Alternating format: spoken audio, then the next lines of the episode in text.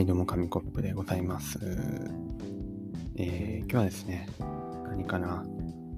何かな？って、何かな？じゃないんです。決めてたんです、話すことをね。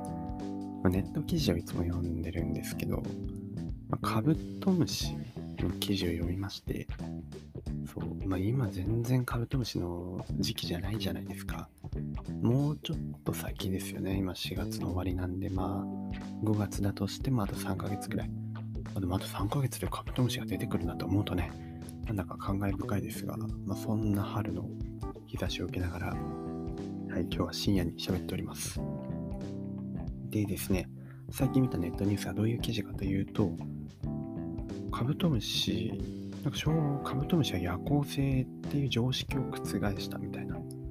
カブトムシは夜行、これね、どっちかわかんないんですけど、多分、普通カブトムシって、ね、夜のうちに罠仕掛けて早朝に取り行く。で、早朝じゃないと昼間になっちゃうと元に戻っちゃうからっていうことを考えると多分夜行性だって言われてきたんだと思うんですけど、多分その常識を覆したんでしょうね。山口大学の研究成果が話題になって、まあ、それはすごいってことなんですけど、何がすごいかっていうと、論文を書いたその第一著者著者著者が小学6年生の男の子らしいんですよ。すごいですね。すごいで、あの、軽く言ったんですけど、すごいことですよね。で、その論文が掲載されたのも、なんか、その、アメリカのすごい一流の雑誌らしくて、すごい、すごいんだなぁって思ってますけど、小学6年生ね、まあ、カブトムシ一番好きな時期ですよね。自分ももう、カブト好きで好きで、カブト好きって言っても、触れたかというと微妙なんですね。あの足のもぞもぞ感と痛い感じと、そう、もぞもぞした感じがちょっとあれなんですけど、フォルムは大好きでして、そんな一番好きなね、時にやっぱ発見したって言えば、年齢はあんま関係ないんだなと、その好きっていう心と探求心、それが一番ある時に、人って何かすごいことを発見するんじゃないかなと思ったネット記事でしたね。そこから派生してなんですけど、カブトムシといえば、カブトムシといえば、そんなね、あの幼き日の心を思い出した紙コップ少年なんですが、去年の夏、なんとカブトムシ取りを一人行ってまして、行ってたといってもそこまで本格的なものではないんですけど、その、まあ、お歳暮とかでメロンをもらう、メロンもらうっていうかメロンを買ったんですよ。お供え物みたいな感じで。メロン食べようかなと思ってたら、腐っちゃってて、あのメロンってね、冷蔵庫に入れない方がいいらしいですよ。なんかガスが出て、他の野菜が悪くなっちゃうみたいな。まあ普通に外置いてたんですけど、そしたら暖かさでやられてしまいましてね、早く食べればよかったんですけど、食べようと思って、こうメロン持ち上げたら、ズボンって、ズボンって親指が入ったんですよ、メロンに。その果肉が飛び散って、目に入って、うわ、目が、目がってなってたんですけど、なんとちょっと腐りかけてまして、これは食べれねえや、っていうことで、っていうことで、じゃあこの高級なメロンを使ってカブトムシトラップを作ろうと。いろいろ調べたんですよね、それで。ストッキングの中にね、まあなんか家にあったストッキングをこうパッと盗んで、盗んでっていう言い方は良くないですけど、その中メロンとかいろいろバナナとか詰めて、本当は焼酎とかに1日とかつけて発酵させると余計いいらしいんですけど、めんどくせえなと。そこサボっちゃ一番いかんだろうというところでサボってね、まあ罠を仕掛けたわけですよ、夜に。で、まあ朝見に行ったらですね、場所が悪かったのか、罠が悪かったのか分かりませんけど、一匹も集まらず、まあ、いたのは小バエだけ。スズメバチとかそういうのもいない。カナブンとかもいない。蝶々もいない。小バエだけ。小バエブンブン集まったね、罠をね、そのまま置いとくわけにはいかないので何度か拾ったっていう苦い思い出が去年ありましたけど、去年の話、去年の夏一体一人何やってるんだっていうツッコミありますが、まあそれは置いといて、次に行きましょう。次といってもね、そんな話題が変わるわけではないですね。カブトムシ。カブトムシといえば、クワガタ。クワガタとか、そういう昆虫といえば、昆虫王者。虫キング。虫キングですね。虫キング嫌いな男の子はいないんじゃないかと。まあ今、今虫キングって言うと何それってなっちゃうかもしれないんですけど、ちょうど自分の、まあ、世代中の世代ですよね、虫キングってね。虫キングの後に恐竜キングとかもあったんですけどね。もともとゲームセンターのカードゲームで、カードゲーム、じゃんけんゲーム、まあ、カード集めてね、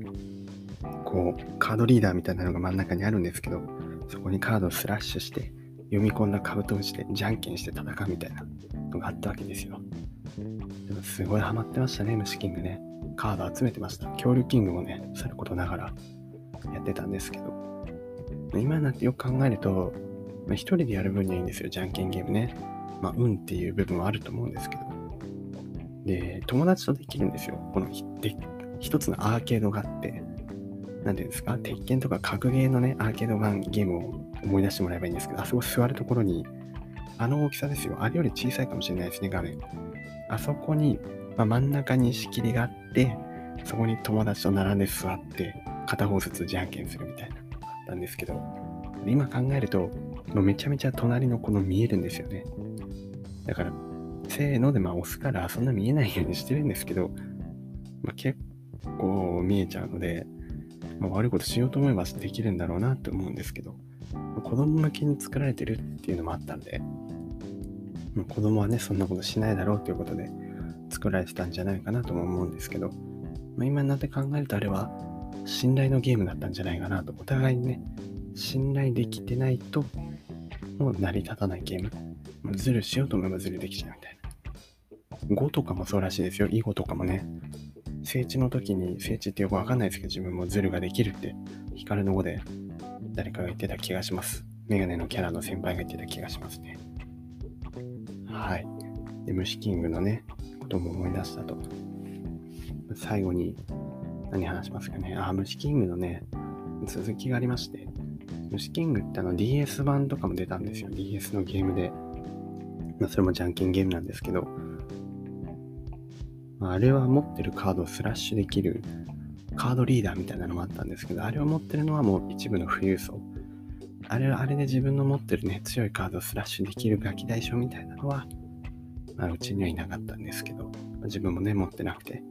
普通にゲームの中のキャラでね、虫で戦ってたんですけど、まあ、自分がそのゲームを買う前に先に持ってる友達いるじゃないですか、よくね。ゲームをするためだけって言ったらですけど、ゲームをさせに、ゲームをやりに行かせて、行かせていただくみたいな。持ってる友達のうちにね、たかるっていうのはよくあると思うんですけど、昔のテレビみたいなね、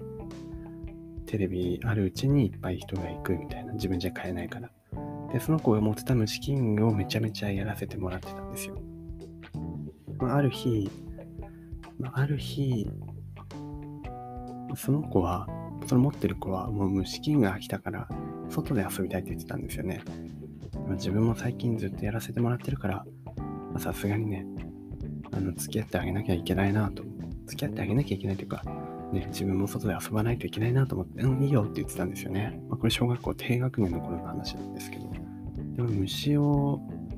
あ、虫じゃない、虫をじゃない、虫キングを、まあ、今日は虫キングをやらずに、あの、明日は、明日は、あ、じゃあ今日は遊ぼう、外で遊ぼう、公園で遊ぼうって約束をしてたんですけど、まあ、いざ打ち着いてしまうと、まあ、目の前に友達の虫キングと DS があるわけですよ。もう欲望を抑えられないですよね。ちょっとだけやろう。ちょっとだけやってから行こうって言って、そのちょっとだけ理論、もう本当になんか少年が腐った紙コップ少年はですね、あとちょっとだけ、あとちょっとだけっていう、あの寝てる時の言い訳みたいなね。その、あとちょっとだけ理論を使ってもう30分、1時間ずっとやってたんですよ。そしたらもう、もうね、その友達も怒りますよね。これは自分でもわかります。もう怒られて当然だと。怒られてもしょうがないと。で怒るんですよね、友達は。いや、外行こうって言ったじゃんって言って。え、でも、あー、うん、まあそうだけど、でもやっぱこっちの方が楽しくないみたいな口論になりまして。まあ、完全に悪いのは自分なんですけど、譲れないものがあったと、その時は。口論した結果、友達と、あの、もう泣きながら乱闘になりまして、まあ、乱闘ってほど乱闘じゃないですけど、お互いに泣いてじゃれ、あじゃれ合うというか、泣いてね、まあ争いがあった結果は、なんか、すいませんという、親が親が来て、うちの親が来て、あ、あすいません、うちの子はすいません、みたいな感じになって終わったという思い出がありますね。カブトムシ。